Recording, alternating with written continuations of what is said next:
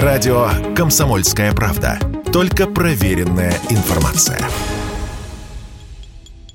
Домашние питомцы тоже стали заложниками западных санкций. Доля импортных ветеринарных препаратов на российском рынке больше 80%. Половине клиник не хватает антибиотиков, а 20% пожаловались на проблемы с противопаразитарными и нестероидными противовоспалительными медикаментами, сообщает компания Vet Union. Проблемы ветеринарных клиник в деталях изучила специальный корреспондент «Комсомольской правды» Елена Кривякина. По ее словам, главный дефицит сейчас – это анестетики проблемы есть прежде всего э, с препаратами для анестезии. Вот э, два препарата очень были популярны на рынке. Залетил французский телозол, американский. Вот, собственно, эти препараты использовались при анестезии и во время операций. И сейчас они в дефиците. Ветеринары говорят из главы ветклиник, что ну, фактически чуть ли не по флакону в одни руки выдают поставщики. И то, если ты при этом покупаешь какую-то большую партию других препаратов, Замена анестетикам для животных имеется, но часто это вещества, на которые клиникам требуется лицензия, например, кетамин.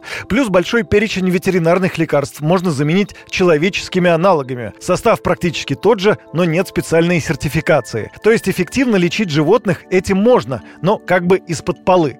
Над расширением перечня ветеринарных лекарств сейчас работают в Госдуме. Такой законопроект был внесен этой весной. Ну а пока этого не произошло, владельцы питомцев вынуждены мириться с многократно возросшими ценами на ветеринарные препараты, говорит спецкор комсомолки Елена Кривякина цены на э, эти препараты тоже выросли там в 5-7 раз, то есть это дикий совершенно рост, часто необоснованный. Цены на операции очень сильно подскочили, и вот э, клиент ветклиник, это сейчас главная жалоба, что очень сильно подорожали операции. Врачи говорят, что сделать с этим ничего не могут, потому что все зависит именно от препаратов.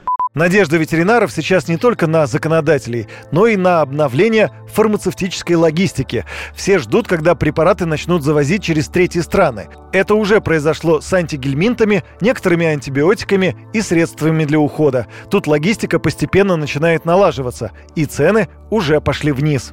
Юрий Кораблев, Радио «Комсомольская правда».